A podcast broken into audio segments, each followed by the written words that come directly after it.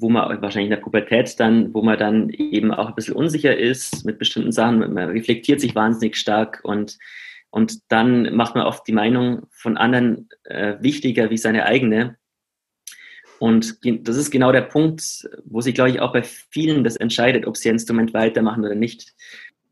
Herzlich willkommen bei Careers of Classical Musicians ein Podcast, der Einblicke in Karrieren erfolgreicher Musikerinnen und Musiker geben soll. Dieser Podcast wird präsentiert von Drea Media. Heute zu Gast der Violinist Matthias Well. Er ist Preisträger des Fanny Mendelssohn Förderpreises, hat weitere Wettbewerbe gewonnen, kommt aus München und ist gerade erst mit seinem Studium fertig, steht aber auf einer herausragenden Stufe. Und genau deshalb haben wir uns unterhalten, und zwar über relativ fundamentale Dinge, über das Musikstudium, über das System Hochschule, über aber auch, wie gehe ich mit klassischer Musik gegenüber Gleichaltrigen um, wie komme ich an. Also zusammenfassend viele Punkte, mit denen man sich wahrscheinlich als noch auszubildender Musiker identifizieren kann. Und damit herzlich willkommen zu einer weiteren Folge von Careers of Classical Musicians. Heute mit dem Violinisten Matthias Well. Herzlich willkommen, Matthias. Servus, hallo. Viele Grüße aus München und danke, dass ich dabei sein darf. Warum hast du dich dazu entschieden, das Medium Instagram in der Quanti in der großen Quantität zu nutzen, in der du es nutzt?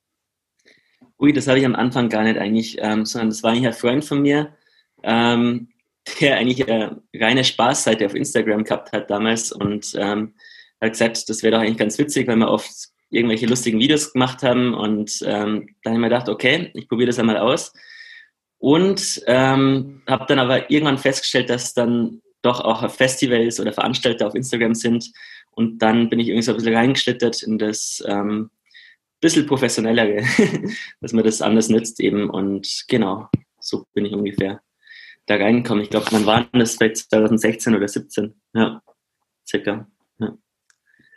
Dieser mehr oder weniger ist auch Instagram, um das mal ganz ehrlich zu sagen, der Grund, warum du jetzt hier auch im Podcast bist. Ja, dadurch bin ich auf dich aufmerksam geworden. Es untermalt vielleicht auch wieder einfach so, dass ja, dass einfach eine gewisse ähm, Öffentlichkeitsarbeit wichtig ist. Ähm, aber du äh, hast dadurch auch noch viel, viele, ein bisschen viele andere Sachen reingekommen. Also man muss ja dazu sagen, du bist, hast dein, dein Masterstudium abgeschlossen.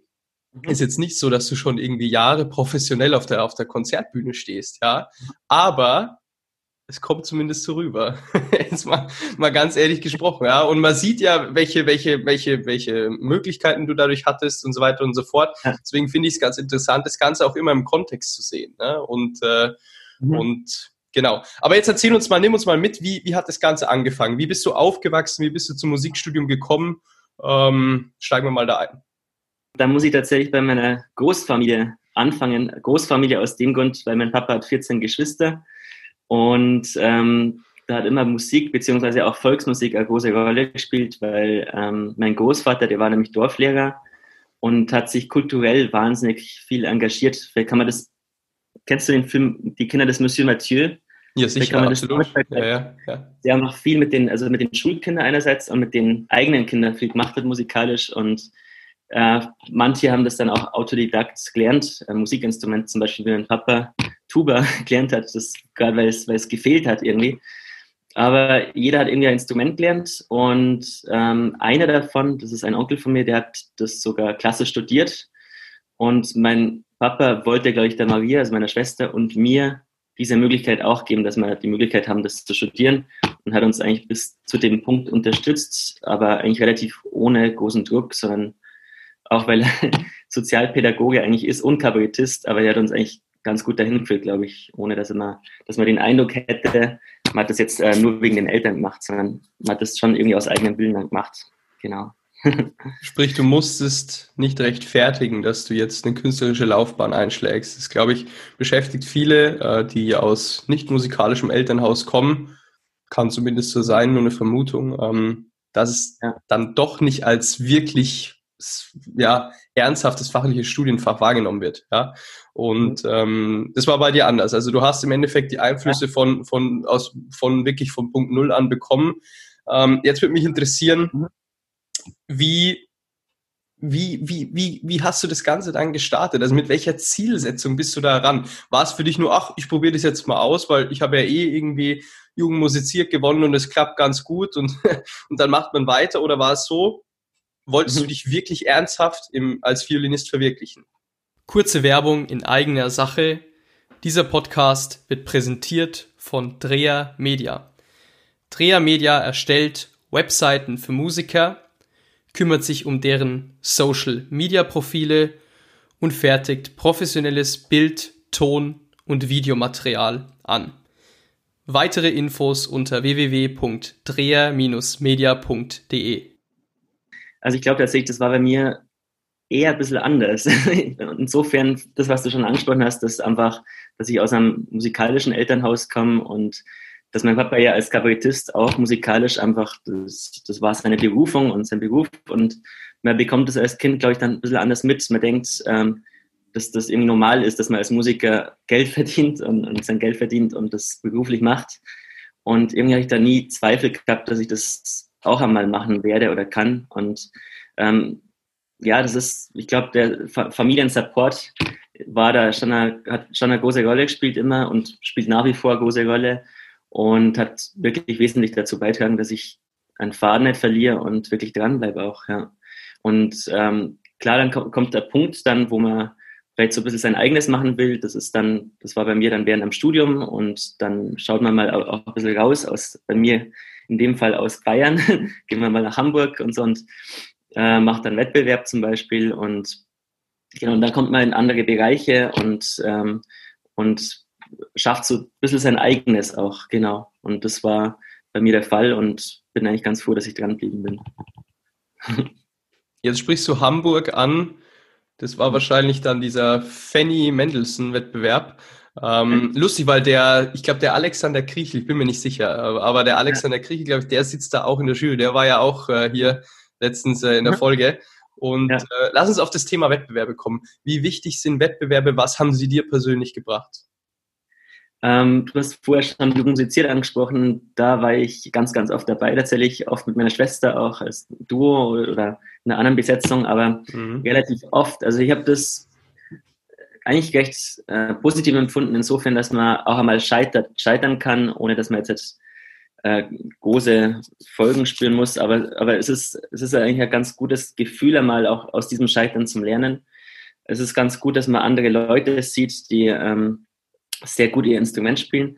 Aber ein Punkt, der hat mich ein bisschen gestört, und zwar, ähm, aber das ist mir eher im Nachhinein noch bewusst worden, dass man natürlich sehr, sehr lange immer das gleiche Programm spielt. Das ist, ähm, ich, da gibt es ja Regional-, Landes- und Bundesebene und wenn man bis zur Bundesebene dann immer das gleiche Programm spielt, dann läppert sich das dann irgendwie so ein bisschen aus. Und ähm, das finde ich generell bei Wettbewerben oft so ein bisschen das Problem, dass man eben sehr, sehr lange das gleiche Programm übt. Das kann mal ganz gut sein, wenn man dann sich sehr intensiv mit dem Werk beschäftigt.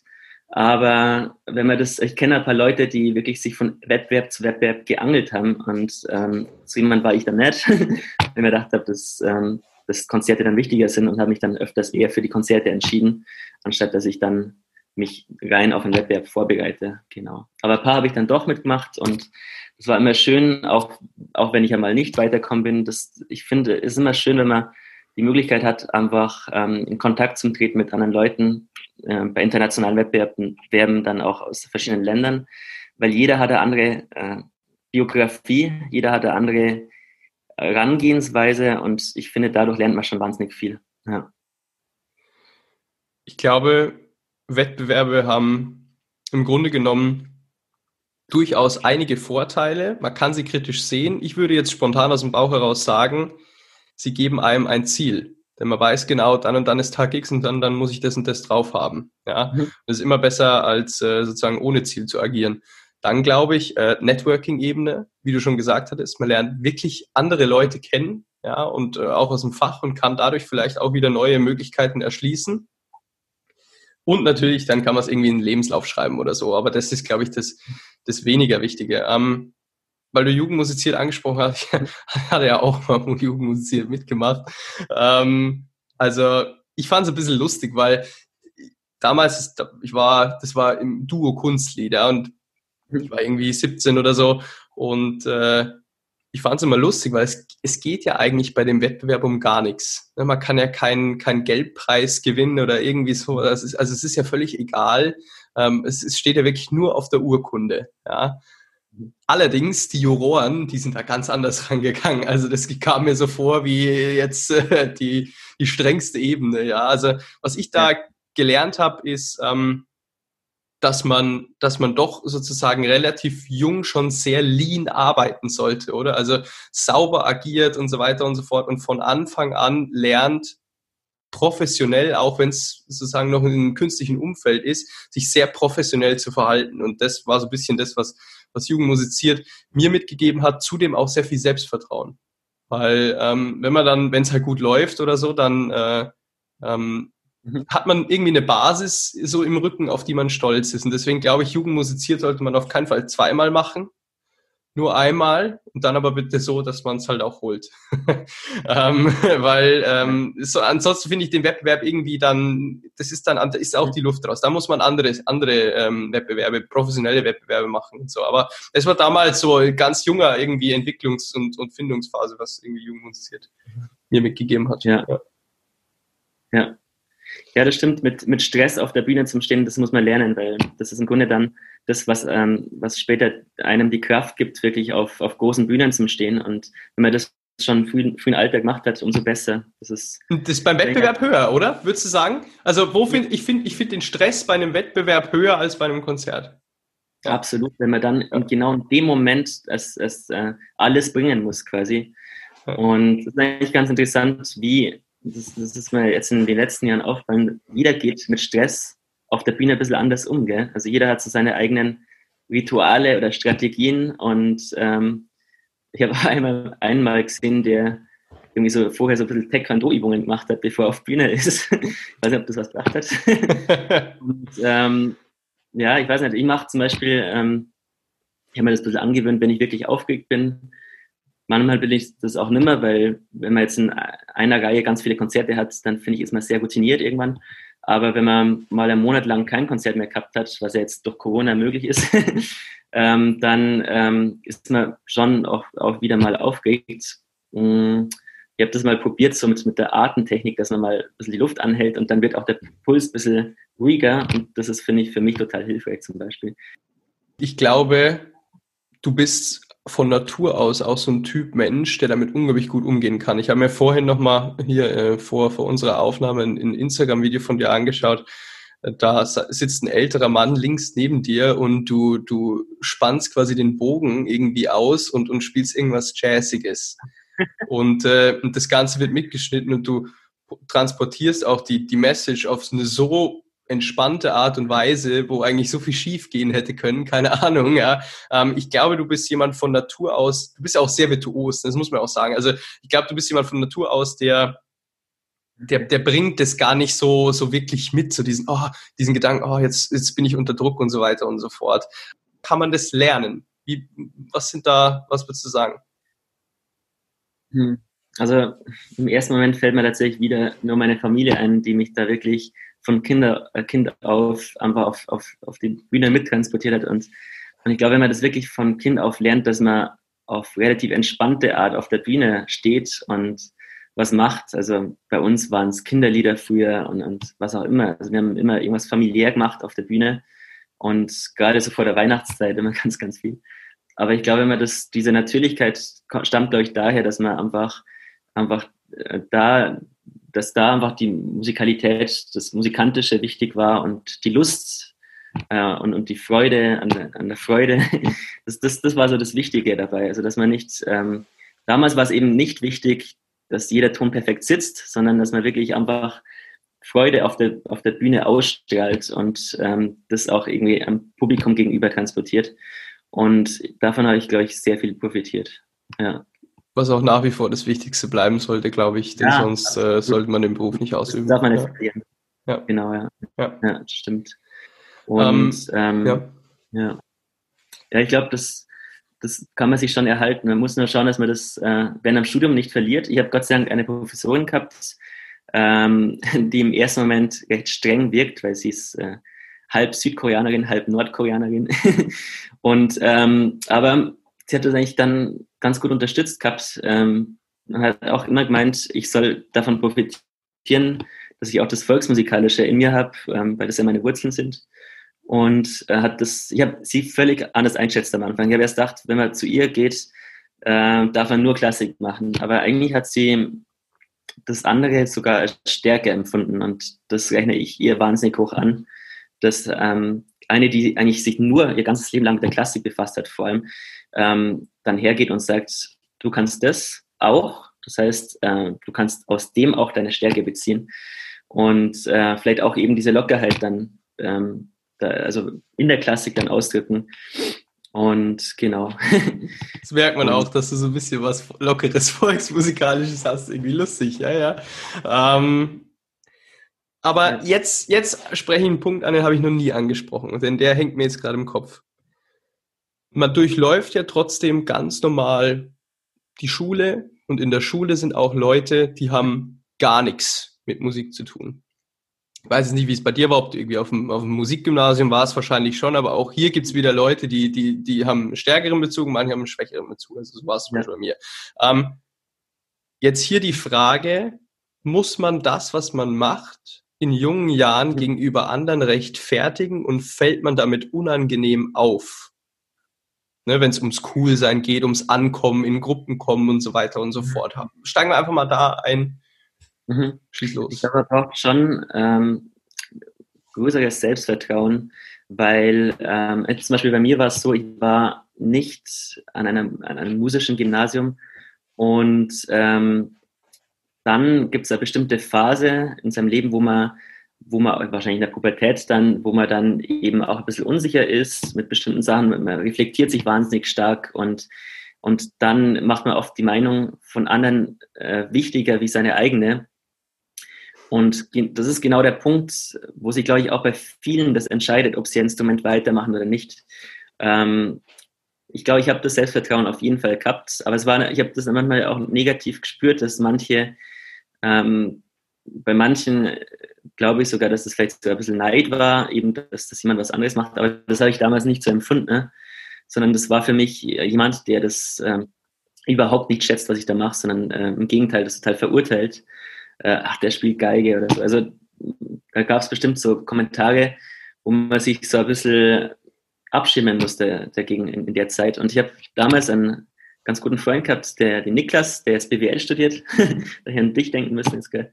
Ähm, der, genau, und der hat das, ähm, der hat mich immer unterstützt, auch immer gesagt, äh, wie toll er das findet, dass ich das mache und so. Und ich glaube, wenn man so jemanden hat als Freund, dass das immer ganz wichtig ist, ähm, das steckt auch andere an, dann interessieren sich vielleicht auch andere dann auf einmal dafür, was, was, was ich mache oder was jemand macht mit einem Instrument. Und im Endeffekt war es dann so, dass in der Oberstufe dann die meisten sich eher dafür interessiert haben. Das, ich glaube, das, also das ist eine bestimmte Phase, vielleicht so in der achten Klasse oder so, oder neunten, wo man ein bisschen damit kämpfen muss ähm, und sich eben nicht zu sehr abhängig machen darf von, von den Meinungen anderer. anderer. Genau.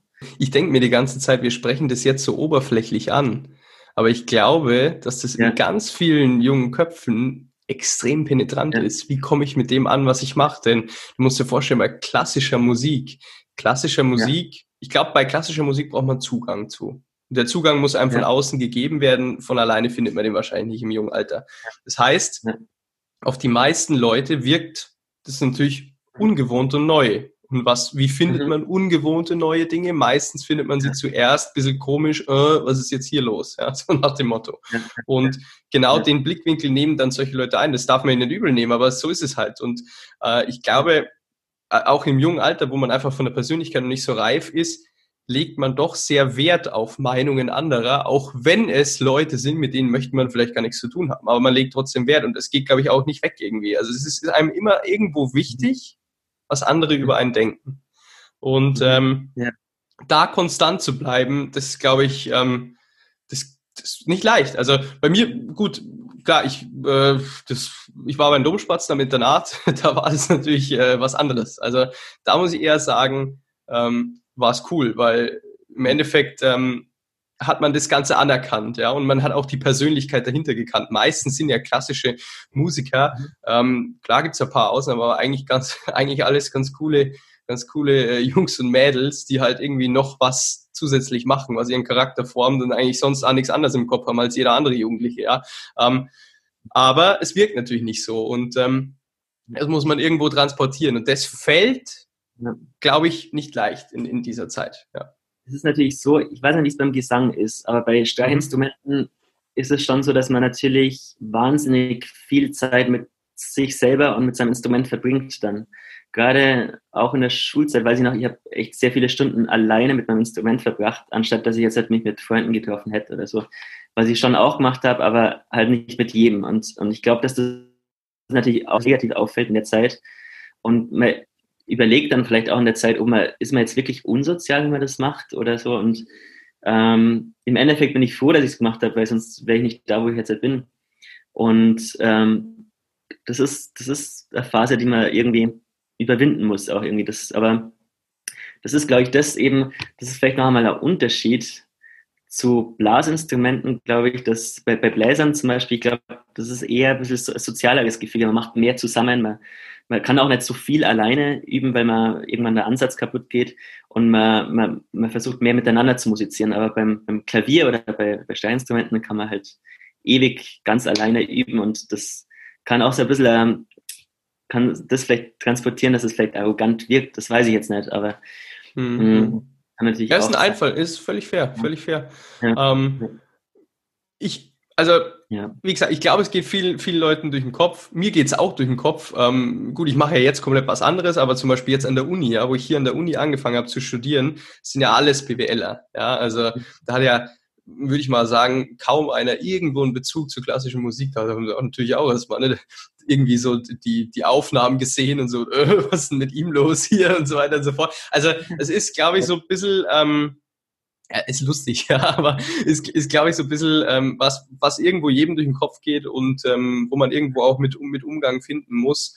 Ähm, wenn man allerdings die Linie einschlägt, glaube ich, dass es einfach was ganz Besonderes ist und dass man eigentlich dann auch vielen Leuten dem Alter voraus ist. Warum? Weil man einfach zu dem, was eh jeder macht, ja, nämlich irgendwie äh, ans Gymnasium gehen und, und, und, und irgendwie seine Hausaufgaben machen, ähm, noch auf eine ganz besondere Art und Weise seinen Charakter formt. Und äh, ich glaube, das gibt einem im jungen Alter schon so viele verschiedene Impulse mit für die ja. Persönlichkeitsentwicklung und so weiter und so fort, dass es eigentlich nichts Wertvolleres gibt, als, als ähm, mit sowas aufzuwachsen oder zum Beispiel auch mit, mit Profisport aufzuwachsen oder so. Es ist einfach, ähm, ja, es ist einfach äh, Charakterformen, glaube ich. Ja. Und ich glaube, es gibt dann doch so ähm, Momente, zum Beispiel bei mir war es in der Schulzeit so, es, es gab einmal einen Unfall, wo drei Schüler gestorben sind und da gab es dann Gottesdienst und ähm, hat mich die Musiklehrerin angerufen, ich soll am nächsten Tag ein Stück vom Bach spielen. Und dann habe ich das vor der kompletten Schule gemacht. Und dann war, da war es dann doch so, dass das Schüler dann zu mir hergekommen sind, die vorher überhaupt nicht verstanden haben, was ich gemacht habe. Und ähm, meint haben, dass, dass, dass das schöne Musik war und so. Und, und da hat man gemerkt, dass das einfach, ähm, dass das auch viel im eigenen Kopf passiert einfach. Ja. ja. Und ähm, ja, das Cooles, war coole Story. Ja. Lass uns mal weiterdenken. Jetzt, jetzt bist du fertig. Jetzt hast du studiert. Ähm, wie hast du dein Studium empfunden? Also, wenn man das nochmal anknüpft an, an die Schulzeit, ähm, für mich war das das Schönste überhaupt, ähm, in München zum Studieren weil man dann auf ganz, ganz viele äh, neue Gesichter gestoßen ist, die eben auch das Gleiche machen und äh, wahnsinnig motiviert waren und auch aus verschiedenen Ländern kamen. Also das war für mich im ersten Semester eine Riesengaudi. ich habe mich jetzt wahnsinnig gefreut, einfach ähm, zum Studieren und, und eben mit Gleichgesinnten. Und ähm, genau mit, mit der Zeit fallen einem Sachen natürlich auf am Studium. Bei mir war es so, ich war erster G8-Jahrgang in der Schulzeit und dann wahrscheinlich vielleicht der zweite Bachelorjahrgang. Also davor gab es ja das Diplomsystem, da war meine Schwester noch drin. Mhm. Und ähm, bei mir war das schon um einiges verschulter dann, also mit diesen ganzen Punkten, ne, mit dem Punktesystem und dass man wirklich Anwesenheitspflicht hat. Und ähm, das hat mich ab und zu ein bisschen gestört, weil man dann doch vielleicht sich eben auf einen Wettbewerb vorbereiten muss oder eben mal auf ein wichtiges Konzert vorbereiten muss. Und das, ähm, dann hat man den Eindruck, dass dann eben kein Verständnis von den Lehrern kommt, sondern muss er wirklich dann in jedem Fach drin hocken und ähm, das da mitmachen. Und genau, also das war so das am Anfang und ähm, am Schluss war es so, ich hab, mir, ist, mir ist ein bisschen was aufgefallen und zwar, ähm, es gibt mittlerweile das, ähm, dass man so Meisterkurse machen kann mit Lehrern an, an der Musikhochschule. Also man, die Musikhochschule lädt dann irgendeinen sehr guten ähm, mhm. Geigenspieler ein, zum Beispiel Hadelich oder so, und mhm. dann kann man einen Kurs bei dem machen. Das ist mir allerdings erst im letzten Jahr äh, aufgefallen und ähm, davor habe ich irgendwie recht wenig davon bekommen und ähm, ich, also müsste es nochmal nachschauen, aber ich glaube, wenn man das öfters machen könnte, das, das fände ich ganz, ganz toll, weil ähm, ich glaube, ganz, ganz viele junge Musiker sehnen sich auch danach, einfach bei möglichst vielen, also möglichst viel Input zu bekommen von überall her, weil der eigene Professor, der mag ja noch so toll sein, aber der kann nicht alles Wissen für sich pachten. Also der kann nicht alles wissen. Ähm, und deswegen finde ich es ganz, ganz wichtig, dass man Input von überall her bekommt. Also das ist, finde ich, ein ganz wichtiger Punkt. Das haben wir schon so. drüber gesprochen, ne? Das war mehr oder weniger so dieser, genau, also das war, lass uns da kurz anknüpfen, weil ich das Wort ja. Wissen pachten gerade ja. so passend fand. Ähm, ja ich glaube, da ist so ein bisschen so ein Konkurrenzkampf äh, in, in der Szene. Einfach, das merkt man ja auch, ne? von, von Hochschulzimmer zu Hochschulzimmer, ähm, irgendwie so ein bisschen, ah, was macht der da drüben, der Lehrer und ach, der, der hat, der kann das nicht so gut und so weiter und so fort. Ich glaube, wenn hier, wenn man es kurz zusammenfasst, wenn hier man das Ego ein bisschen zurückstellen würde ja. und sich mehr darauf konzentrieren würde, ähm, proaktiv zu werden und vor allen Dingen kollektiv zu agieren, denn es, es haben ja alle dasselbe Ziel in so einem Laden. Ja, mhm. also was soll das Gehabe? Und, äh, und da kann man sich ein bisschen gruppieren und so weiter und so fort. Ich glaube, dass man wesentlich, wesentlich mehr dadurch erreichen würde. Aber das, das du zu dem Punkt, äh, nimm, uns, nimm uns weiter mit. Wie, wie, wie, wie sehr geht so eine Hochschule auf praxisbezogene Inhalte ein? Jetzt, da wurde jemand eingeladen und so weiter und so fort. Ist die Vernetzung da sehr aktiv, dass so, ein, so eine Institution auch bemüht ist, sich zur Realität, quasi zu, zu dem, was nach der Uni kommt, schon irgendwo äh, hin, hin zu entwickeln und, und immer zu schauen, da schon, schon Brücken zu schlagen oder, oder eher nicht?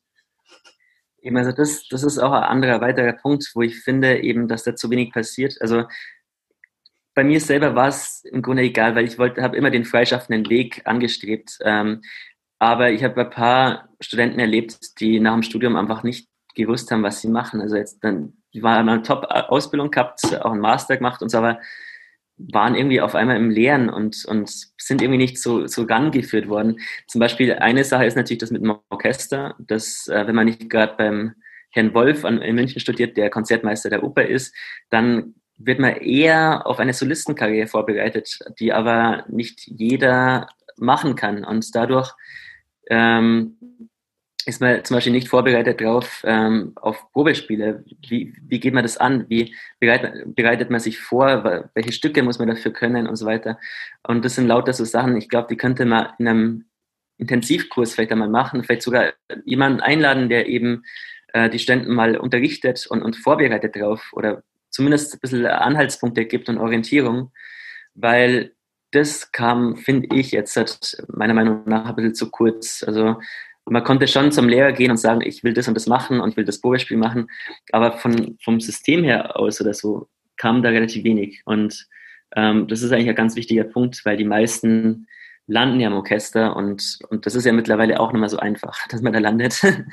Deswegen, genau, das, das fand ich ganz, ganz wichtig. Ganz konstruktive Kritik, die wir hier äußern. ähm, ja. Wie kann man es wie kann man es besser machen? Meine Meinung dazu vielleicht, man könnte doch mal die Leute, die Studenten fragen, was sie sich denn eigentlich von dem erhoffen, was sie da machen. Und ja. von Anfang an eine Perspektive schaffen, denn dann kann man auch viel linearer auf diesem Weg agieren eigentlich überhaupt kein Hexenwerk, aber ähm, in, in anderen Fachbereichen ist es ja auch so, dass man dann irgendwo, ähm, sage ich mal, Kurse eher wählt und so weiter und so fort und sich dann auf gewisse berufliche Richtungen auch fokussiert und gleichzeitig auch andere Dinge ausschließt, ja. Und ähm, das ist also auf ganz persönlicher Ebene, ja, dass so ein Professor mal arbeitet, der ist sehr persönlich, ja, ähm, im, im, im Musikstudium, dass man, dass man gefragt, hey, was, was erhoffst du dir eigentlich davon? Was ist dein Ziel? Was möchtest du machen? Und wie können wir dich dann am besten darauf vorbereiten? Ja, und äh, ja, genau. Absolut, ja. Interessantes Gespräch. Ganz andere Punkte, die irgendwie aufgekommen sind. Matthias, vielen, vielen Dank äh, für diesen sehr transparenten Input. Und ähm, ich wünsche dir alles, alles Gute, viel Erfolg weiterhin. Jetzt bist du fertig mit dem Studium. Alles Gute für die Zukunft und auf bald. Ja, sag mal Bescheid, wenn du in München bist. Ja, bis dann. Ciao. Kurze Werbung in eigener Sache. Dieser Podcast wird präsentiert von Dreher Media. Dreher Media erstellt Webseiten für Musiker, kümmert sich um deren Social Media Profile und fertigt professionelles Bild, Ton und Videomaterial an. Weitere Infos unter www.dreher-media.de